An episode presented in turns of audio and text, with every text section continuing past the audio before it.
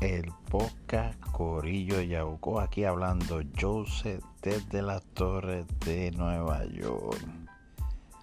Bueno, hoy vamos a hablar que según Gallo de Producen, el influencer boxeador,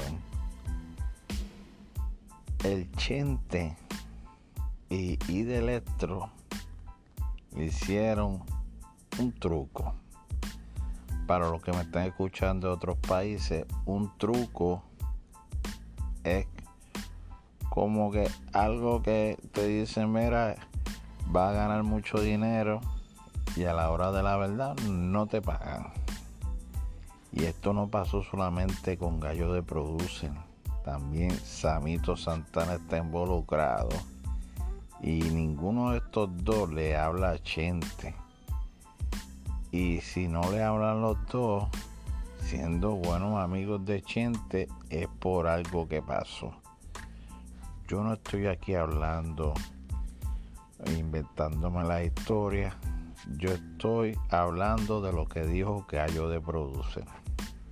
Según Gallo, le pagaron solamente 5 mil dólares y la cartelera, nada más en boleto, ponle que esté a 20, 25 dólares, sin contar el risaje, los auspiciadores, los, ¿sabes? las bebidas, las capurrias, todo eso que se vendió, sin contar todo eso, estamos hablando más el streaming, es decir, como que si quieres ver la, la pelea de tu computadora, de tu este televisor, smart TV, pues ellos daban un enlace y tú podías ver la pelea. Según Gallo, le ofrecieron más que 5 mil dólares porque no tenía seguidores en Instagram porque le habían cerrado una cuenta.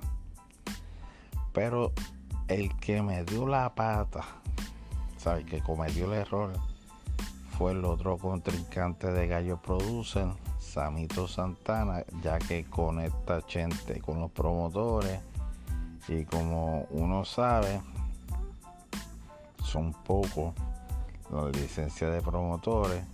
Imagino que el promotor se lleva un 35, un 50%. Y lo demás de la bolsa, pues, gente y de electro. Los boxeadores aquí no están ganando nada. Ahora ellos si le están dando los otros 2 mil, 3 mil pesos, subas ahí a pelear por 3 mil pesos para que te vean exposición. Pero quería hablar también que vienen a, a Gallo de Producer en una segunda pelea.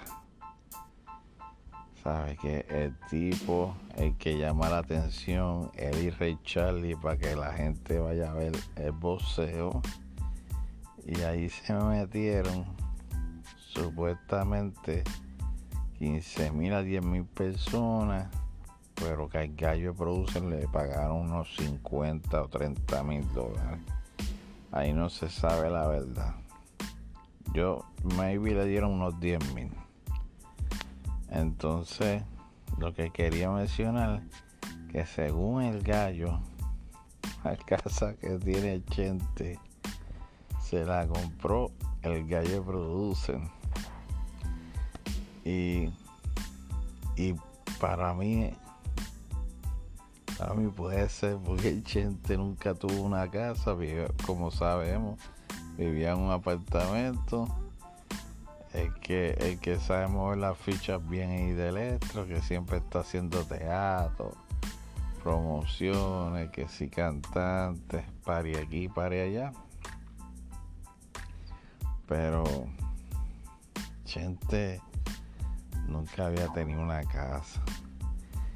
Y si estos números son reales, imagínate que se, que se llevó 200 mil dólares para él y aseguró su vida. Este, este podcast es para dar a entender que si tú eres un influencer,